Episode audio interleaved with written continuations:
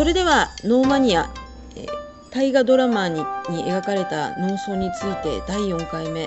いよいよ本題の早村についてこれから篠田さんに詳しくお話ししていただきましょう。お願いします。お願いします。お願いします。早村について話します。はい。早村このえっ、とエピソードの一番初めでお話しした、うん。えっ、とお惣菜の惣に村。はいはい。で早村えー、まあ中世以前あごめんなさい中世に存在した、えー農民の自治組織というお話をしましたね、はい。地域的結合による農民の自治組織、まあ、村村組織のことです。で、えーようやくこの早村っていうのを前回ちょっとね、あのー平安時代からうん。戦国時代までものすごく雑に時代背景を説明したので、はい。えーこの早村についてようやくお話しします。はい。でまず早村ができる以前の話をします。はい。どうやって作られていったのかっていうところの話ですね。はい。はい。草園公領制何度かちょっとこの言葉出てきました、はい。草園公領制という時代があります、はい。平安時代です、はい。草園またまあ荘園とも読みますね、えーこれ漢字は荘園の荘、まあ、もしくは草園の荘は草冠にそうですね。なんだろそうた竹磯の層あそうですね。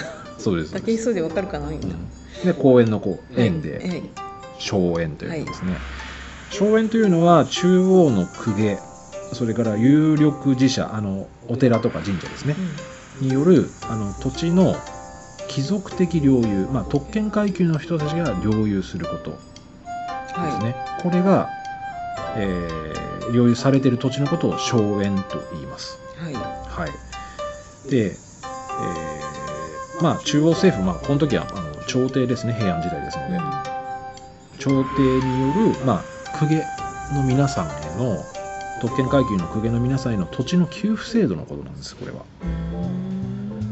で公家に任命された国司国を司る人と書いて国司なんですけど、はい。この人たちを領主として実際には現地に、あのー行かせて管理をさせてます。公家は中央にいるんあ。で都にいるんで。ああほんあそっか。持ち主の公家自体ははい。都にいて、そうです。実際にはその現地には国司そうです。支店長がいるってことですね。はい、支店長たちに、あのー管理をやらせてるんですけど、まあ実際に公家とかもあの、えもちろん行ってる人はいるみたいです。ただうん実際の経営っていうのは、はい。やっぱりその国司はい。の人がやってるみたいですね。でかつての研究っていうのはまあ荘園っていうのはその公家たちの土地の私有ですね。私の私有ですね、はい。だったんですけどまあ最近の研究ではこの土地の私有ではなくて国の領地として管理してたんじゃないかっていう学説も最近出てきました、だから公家の個人所有じゃなくて、はい。国の管理地であってそこの、まあ、管理人として公家を任命し、はい。さらに国司ああ実際に、はい。うん。国を司る司る人の国司に下請けに出してたっていうう、えー学説もあります。で今のが荘園ですね。はい。で公領。はいですね。公領のは公の領地で公領と言いますけど、はい。これね国画っていうんですね別の言い方で。国がはい。あの画ってこれ非常に難しい字ですね。あの国のこれ多分 A って守る字ですかね。衛兵の A ですか。の昔の字？ですね。まあ、国画領という、あのーもう言うんですけど、これ要は役所のことです。国の役所。土地を管理する役所なんですね。はいだから、まあ、今で言うとね、その地方自治体と言えばいいんでしょうけど、当時はね、そんなにあのすぐに遠隔地に行けるわけではないですから、うんあのー国の役所のことを公領と言いました。国国画と言いましたで、まあ、この2つを組み合わせて荘園公領制というふうに呼んでるんですね。なるほど、はい、で遠隔地であることは当然多いですよねこれは。下手したら機内でないかもしれないですようね、ん。近畿地方以外のところもありますね。で荒地の場合はあのー積極的に結構農地開発ってされたんですよこの時って。うん。あので荒れ地も荘園とか荒涼になってるってことですか？これはですね実はランクがあったとされてます。ランク、うん。うあの当然ですけど中央政府の中に朝廷の中に、んはい。あのいろんな人いるじゃないですか、ええ公家でも。うんうん、で、えー会社でもそうですよね。ランクが。役職とか そうそうそう。そうそう。いわゆるあのカースト的なことがあるわけですよ、はいはい。だからあのーまあいいくらいの人うん。いい役職の人部長クラスの人とかは、はいい場所が与えられる。そうです。うん。あの中央から比較的近くて、はい。あのまあ、農地に適しているような場所がうん。与えられるということですね。で一方で、うん。あんまりな人たちうん。平社員な人たちっていうのは、はい。まあ、あの遠隔地だったり、うん。荒れ地うんあの石ばっかじゃねえかよみたいな。なるほど、はい、そういったところの、あの土地を与えられると。だから公家だからいいっていうわけでもないんですね。そうですね。一般の人に比べたらそれは恵まれてますけど。うん。だから公家ははい。そこから得られるうん。収穫が収入っていうかそういうことそうですねになるんですよね。はい、そうなんですけどあの全くその通りなんですが、ええ。一方で今日の研究ではささっきお話ししましたけど土地の国家的な領有だったり管理だったりっていうああそっか。はい。うん。逆に言うと土地からあごめんなさい。国からうん。その土地を開墾しなさい経営しなさいっていう責務を与えられてた可能性もありますね。はい、ちょっとどっちなのかがね。まだ今後の研究によるんでしょうけどここは。はい。はい、で荒地の場合はかなり積極的に農地開発、あの当時の言葉で言うと根田開発って言いますけど、うん。まあ、農地開発が行われてたそうです。開発領主というふうに呼びますね。でこの開発をしていくとはい。当然その近接する隣り合ったりしてうん。近かったりするはい。荘園同士でうん。土地の争いが始まることがあるんですよなんでかっていうとはい。領有権要は境界線のうん。問題だったりとか、うんあとは水利権水を使うあの川から水を引いてきてうん。どのルートを通すとかあの水は俺んところだお前手出すなとかそっそ。そういうことが起こるとあの領主が在地領主ですね、うん。あの国司の人だったりとか、うん。在地領主があの防衛のために武装するんですよ。それが武士の始まりとされてますへえ。だからもともとはあの平安時代に荘園っていう公家たちの土地うん。要は特権階級の人たちが持ってた土地を開墾したりうん。ガードマン的に防衛する羽目になった人たちが武装化していったこれが武士の始まりとされてます。だからさっきの時代背景ではい。武士社会のことをずっと話されてたのかな。そうですね。まああとちょっとその時代背景の流れでうん。少しそのこれから話す総村の変化とかもやっぱ出てくるのでうん。はい。あのね、前回の話でちょっとご理解をいただけたか分かりませんけどうんうんあの分かっといてもらった方がいいかなとそうですね、はい。なるほどね。でもこれまあ防衛というか武装っていうのが解決手段だったっていうことですよね。そうですね。まあどうしても土地争いがうん。土地に関する争いが起こるのではい、それがどうしてもあの軍事力に頼らざるを得なかったと。ね。うん。うん。まあねあの荒っぽい人多かった時代なんですよ、きっと、うん。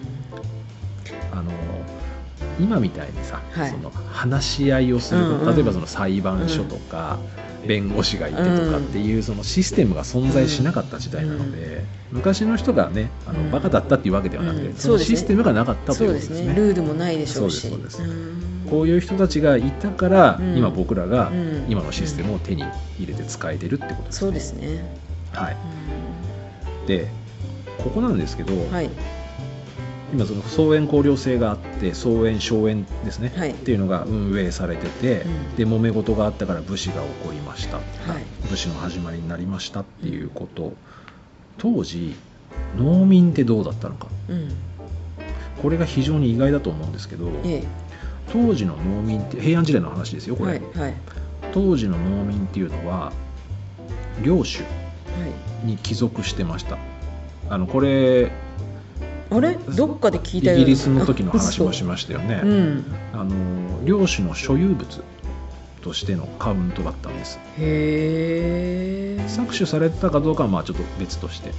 はい。まあでも中世の、まあ、封建社会だったりってそんな感じののが多いですようね、ん。でまあ領主に帰属して所有物でしたみたいなことは、うん。まあイギリスとかでもお話ししましたけど実はねあのその農民の住居うん。っていうのははい。農地とか耕作地に紐付けされた状態で点在してるんですよ。意味わかります、これ。わかりますよなんか。はい。あの一つの電波に対してうん。一つの家族、あ一つの家族。はい一つの電波に対して家が一軒、はい。もしくは農農民家族がうんうん。一家、うん。これが点在している状態なんです、うんうんだから電波に紐付けされてるわけですね、うん。うん。でそれが各地でうん。存在しているのでうん。これよりも後の時代ではい。村とかうん。村落うんって呼ばれるようなはい。農村みたいな集合体はこの当時なかったとされてるんです、うーん。要はね人が集まって存在するっていうことがなかったんですってこの時代。なるほどね。あの都とかでねはい。公家とかがうん。あのいわゆる町みたいな状態でこううん。存在してるってそれはまあ別ですけど、うん。うん。農村というもの自体がなかったうん。時代なんですよ。うん。だから今平安時代の話をしますけどこのタイミングではまだうん村がないです、うん。なるほどね。はい。本当になかったんですかね？これわかんないです。ね。資料を読むとそうなんですよ。で農村がなくってでじゃあこれがどうしてうん今回のテーマのメインである総村っていうものはいに発展していくかっていう話をちょっとこれからしていきますね、はい。はい、さっきの荘園公領制の話しましたね、はい。はい。かまえー、と平安時代から、でこの荘園公領制が衰退してきます、はい。これは鎌倉時代に入ってからです。あの源頼朝うんになってからですね、うん。えー、と鎌倉時代というのは、えー武家社会になったはい。時代でしたね、はい。はいさえー、と前回お話ししました。う各地の荘園同士が、まあ、さっきあの水利権とかあの土地の境界線とかで喧嘩してる。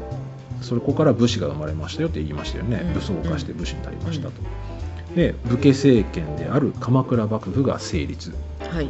してますね、はい。鎌倉時代には。う、ん。いい国作ろう鎌倉幕府です。うん。で武士は鎌倉幕府ですからね。武士ですね、え支配層は、えはい。武士っていうのは、えー荘園のうん。領主であるはい。公家。はい。貴族勢力ですね、うん。公家よりも、うん。あの武家政権要は鎌倉幕府とはい。結びつきを持つわけですよ。同じ武士ですから今の武士っていうのは、うん。えー、と荘園にいる武士です。生まれたての武士だと思ってください、うん各地の荘園で武が武装化して武士になりましたよね、うんはい。その人たちは自分たちの領主である公家じゃなくて、うん。えー鎌倉幕府そう同じ武士。鎌倉幕府と結びつきを持つわけです。うんこれ伝わりますかね？村瀬さんどうですか？あのえっともともとはたまあ、はい。か会社って言ったらいいのかわかんないけどその会社の A っていう会社で、なんだろうな。なんか何かを作っ、うん、例えられないな。例えられないけどただもともとのはい。その雇い主、はい。雇い主の中で役割として武武士っていうか、はい。そういうのをやってたのにうん。その雇い主じゃなくてうん。武士社会みたいななんかもっと違う世界のうん。あの人たちああっちに武士の集団があると。集団っていうのかどうかわかんないけど、そっちの方が自分が使えるべき人だなって思っちゃった。まあそそうですそうです。要は平安時代ちょっと今鎌倉の話しましたけど、はい。ちょっと一回平安時代に戻りますね、はい。えー、と荘園という、うん。えー公家がうん。支配している公家の領地がありますね、うん。まあトップが朝廷ですけど、はい公家の領地が武装化したことでそ武装化した人たち現場の人たちですね、各領地の武装化した集団っていうのが武士になりました。うん。うんで武士っていうのはまだ荘園にくっついてる状態です。はい。荘園同士土地同士で争いをしてる時に、うん。うんあの武器持って喧嘩してます。そうこうしてるうちに鎌倉時代になりました。はい。鎌倉時代は、えー武家政権です。源頼朝が、はいえー政権を取りました。で各地の武士はあ武家政権できたと、うん。俺たちのトップじゃんってなるわけうんうんですよ、うん。じゃあ別に公家に使えることなくね、ってなるわけですね。うん。うん。だからあのー自分たちのいる場所っていうのは同じなんですけど、はい。武士たちはうん。勝手に、うん。その自分たちのボスをうん。公家ではなくて、新しくできた鎌倉幕府という武家政権をあの、うん。ボスとして認識したわけですよ。はい。だから公家っていうのはうん。この時点で、うん。あのー土地の管理に対しては、うん。えー存在感がもうなくなるわけです。存在意義がなくなるわけです。なんでかというと土地側が領主を拒否し始めるわけですから、で武家政権ともう直接結んじゃってるわけですね。うん。うん各地の武士は。はい。荘園の武士たちは。はい。で地頭っていうまあ地頭と書いて地頭ですけど、うん。地頭としてうん。直接鎌倉幕府とつながり、まあ知事的な存在になる。県知事的な存在ですね。になっていくということですねもともとそこに公家はすぐ、まあ、近くにもいなかったっていうこともあるのいないですかね。あのまあもちろん近場だったらね、うん行くことはあったでしょうけど、うん。あのえー荘園交流戦の時もお話ししましたけどあの公家は領主ではあったんですけど、ん。あの国を司る国司の人たちはい。ですね、はい、あのその人たちが実際には現場に派遣されてうん。管理をしてたわけです、うでもしかしたらこの国司の人たちもうん。武装化して武士になってたかもしれないうん。可能性はねそうそうそう現地で。そう。だからやっぱり武士は武士でシンパシーを感じるんでしょうね、そうですよね、うん、であとやっぱり何でもそうですけどあの多分この時代で50年100年経つわけじゃないですか、はい。ここまでの動きで、うん。で、えー組織構造として腐敗してたんだと思いますよ、うん。おそらくは。公家社会。公家社会というのがあいつら来ねえし何もしねえじゃんと、うんそしたら俺らと同じ刀持ってうん。戦ってる武士が出てきたと、うん。だから俺らのボスじゃんっうん。てなるわけですよ、うん。で多分たんもう完全に僕の予想ですけど、はい。もうあの妄想ですけど、うん。やっぱり武家政権っていうのは、うん。まあ、特にその清盛さんは前回お話ししましたね、はい。清盛さんは天皇家に入ろうとしたけど、うんうん朝廷に入ろうとしたけど頼朝さんは、うん。源頼朝さんは征夷大将軍として武家政権で独立しましたよね、はい。多分相当テンション高かったと思いますよ、うん武家社会って。うん。そうですね。だってこの時点で1,000年以上続いてたとされるうん。朝廷を中心とした、うん。まあ支配地域はかなり限定的ではありましたけど、うん。朝廷を中心とした日本の社会構造の中で、同じ刀持ったうん。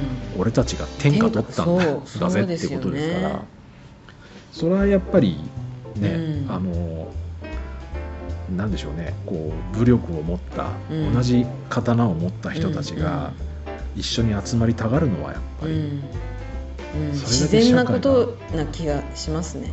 多分ねすっごい社会がうん。盛り上がってたんだと思います、うん。しかも新しいじゃないですかこの時点では、そうですね。うん。新興勢力で。うん。だからこれここんなこと言ってうん。いいかわかんないけど、あの村瀬さんこれやばかったらカットしてくださいね。ああはい。ええ。あの民主党政権がうん。一回政権取ったじゃないですか、取ったね。うん。僕ら今の僕らは、はい。あの時のうんうん。ちょっと悲惨な状況を知ってるから、はい。あれはって言えますけど、うん。当時結構日本って盛り上がってませんでした？新興勢力で、た。うん。長いこと自民党で、うんうん冷静に考えるとあの時の自民党が悪かったかどうかなんて分かんないじゃないですか、うん。そうですね。でも新しい勢力である、うん。あのうん。民主党政権が新しく生まれたっていうこれからなんか新しいこと始まるんじゃね？だからあっちに行った方がよくね？っていううん世の中の空気感があったと思うんですよ。うん。だだからあの比べていいのかどうかも分かりませんけど、あの多分この時の武家社会っていうのはそういうことだったと思うんですよ、鎌倉幕府ができてかなりこうブレイクが激しくて、うんそうだったかもしれないですね。そうそうそう。あのバズってるどころの騒ぎじゃないと思うんですよ、これ多分。なんかこう自分たちすごい働いてるっていうか、うん。結構ね命を張ってうん頑張ってるのに、なんかどっか都の方でそうそうそうそう。のんびりと暮らしてるそうそう。やつらのためにみたいな。の もあったか。も。あの公家ってあの天皇家っていうのはねもちろんその神話の時代から、はい。あのいらした方々なんで、うん。その権威っていうのは日本人はあまり疑うことないじゃないですか。そうですね。ただその周りの公家っていうのは、うん。あのどういうふうに勢力を持っていったかっていうのはいろんな議論があるわけですよ。天皇家ではないわけですから、うん。もちろん血縁関係を結んで、はい。あの親戚関係になってる人たちもいるんですけど、はい。でその公家の人たちっていうのは、うん。さっきもあの、えっと、ちょっと前後して申し訳ないですけど、うん。荘園公領制のところでお話しした、うん。領地は持ってるけど、うん。その場所には行かないわけですよね。そうですね。要は基本的には何もしてないと見られてしまう立場なわけですよ。一方で鎌倉時代に入ってこの武家政権武士たちっていうのは、はい。自分たちの力で、うん。力ってイコール武力だと思うんですけど、うん。えー政治権力を手にしたわけですよ、はい。それはやっぱり盛り上がるでしょうね。そうでしょうね。うん、でそれはあの各地のうん。荘園にいる、うん。えー今までは公家に仕えてたうん。武士の皆さんもやっぱり同じ思いを感じたと思うんうですよ。ん。だからあの武家政権である鎌倉幕府と直接もう公家なんか無視して直接結びついていくということがここで起こっていきます。そうですね。あのあれさっきさ地頭を配置したとか言ってたよね。あそうそう。あのねだからえっ、とちょっと整理しますとその荘園ではい。荘園が武装化して武士になりました、はで今までは公家に仕えてたけどその人たちが、えー幕府武士武家政権に、えー直接コンタクトを取るようになりました、はい。でその荘園にいる武士たちっうん。ていうのは、うん。武家政権と結びつきを持ったことで、はい。地頭地頭ですね、うん地頭という立場になり、うんえーこれは地頭イコール各地の知事県知事とかの知はい事ですね、はい。みたいな存在になっていくんですよ、うん。うん。だから立場がまあ変化したと思ってください。役職が与えられたみたいな状態ですね。あそっか。あその、はい。あなるほどね。そういうのが背景なんだ。そうです。だから武家勢力自体でもうん。武家勢力だけで、あの公家勢力を排除して土地の管理を始めたということになります。で、まあ、この今お話しした地頭の支配体制っていうのにはい。変わっていきますね、この荘園っていうのは。はい。であの地頭がもう、まあ、武家勢力武士勢力っていうのが、まあ、軍事権警察権あと徴税権ですね。はい。税金を徴収する権利、これらを持って、まあ武力に基づいてその土地を管理支配するという状態、まあ、さっきお話しした公家がもう完全に排除されていくという状態ですね。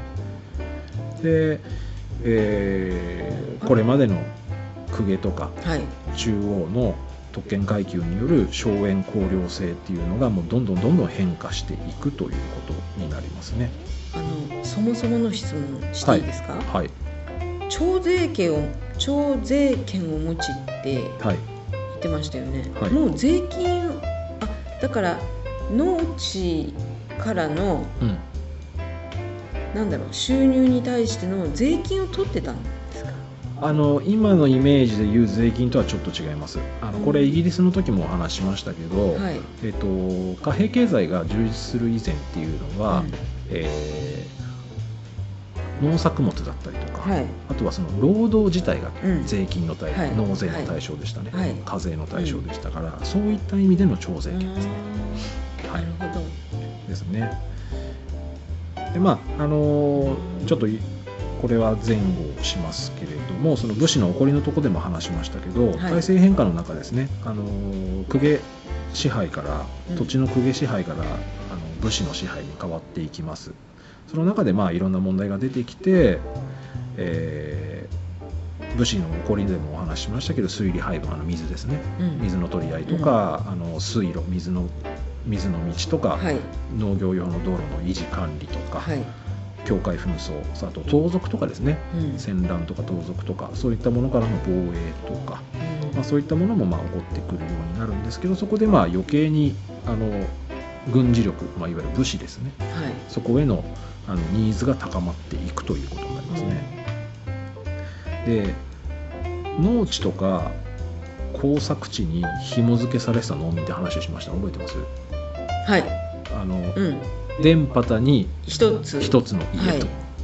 それが点在したから、うんうん。村みたいなものってないよね。うん。って言ってましたね。言ってましたよね、うん。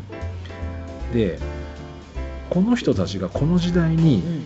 初めてはい。土地から分離して集まってくるんですよ。土地っていうかごめんなさい電波だから分離して集まってくるんです。あの農地を耕してた人たちがそうです。ってことはい話しした通りそのいろんな揉め事が起こるわけですね、はいはい。で揉め事が起こってくると、ええ。だんだん話し合った方がよくねって話になるんですよ。ああいい感じ。はい、でここであのーもう電波にはい。一家族みたいな置き方って合理的ではなくなってくるんですよね、うん。そうすると人が集まってきて、えーまあ村みたいなものが形成されるんはいですね、はここで、あのー村が始まったとされてます。いなるほど。はい。揉め事が起こり、はい。武士管理になっていやもう管理体制が変わるわけですね、はい。あの公家じゃなくて武士になってきました、はい。で、えっと揉め事が起こるとうん。防衛するじゃないですか、うん。特に盗賊とうん。か戦乱とか、はいはい。人がたくさんいた方がいいんですよ、そうですね。は協力し合えるしい、ね。そうです。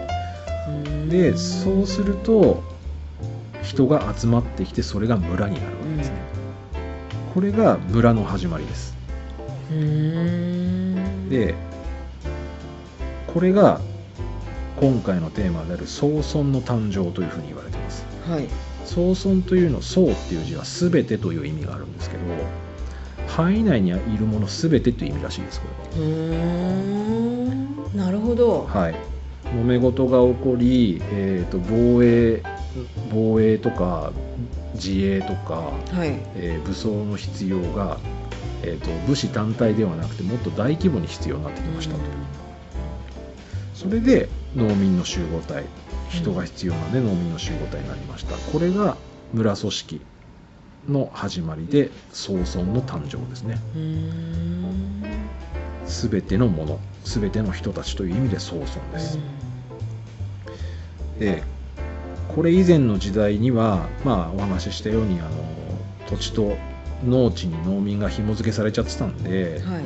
存在してなかったんですけどここで初めてあの遅延的経済的な集合体として村が成立するわけですねそれまでなかったっていうのがねなかったんですよね、しちょっとうん。もうなんかここの今の状態が当たり前って思うとそうなんですよ。想像しにくいけど。そうですそうです。へでこの、まあ、ちょっとあの前回のねあの時代背景のところでもお話ししましたけど、はい。南北朝の動乱っていうのがねありましたね。鎌倉時代が終わってから、南北朝の動乱から室町に入った時に、ーはい。畿内近畿地方で、うん。うまあ総村がどんどん拡大していくんです。ーん総村ってよくねってなるわけです。まあ総村って当時は呼んでなかったでしょうけど、村ってよくねっつって、うん。みんなで守った方がいいしっつって、うん。とりあえずみんなで仲良くできるシステムだけ見つけたら、うん。それでいいわけですよ。うん。で複数の総村がまあ連合してなんかはい。もっと強いものになったりとかうん。するんですね、でどんどんどんどん自治組織が確立していくんですよなんですけどそのそれはやっぱりその世の中の前回勉強した世の中のその時代背景の流れとかにも大きく影響されてくるので、はい。なので前回ちょっと長ったらしくお話をしたんですけど、はい。なのでとりあえず総村っていうのはこういうふうに生まれてきましたよはい。と、はい、いうことですね。えー武士勢力による支配が広がりそして揉め事が発生したことで、うん。防衛自衛うん。えー武装化の必要ではい。人が集まってきた。はい。農村にもあ農地にもそれがその必要性が集まってきたことで村が生まれた。これが総村です。ということですね。はい。はい、なので次回はですね、えーその総村がどういうふうに進化していったのか。はい。まだちょっとねその自治強い自治権を持ってるとかそういうところは出てきてませんので、うん。総村がどういうふうに出てきたのかっていうことをちょっとあどういうふうに進化していったのかっていうことをちょっとお話ししていければなと思います。はい。はい。わかりました。ありがとうございました。はいありがとうございました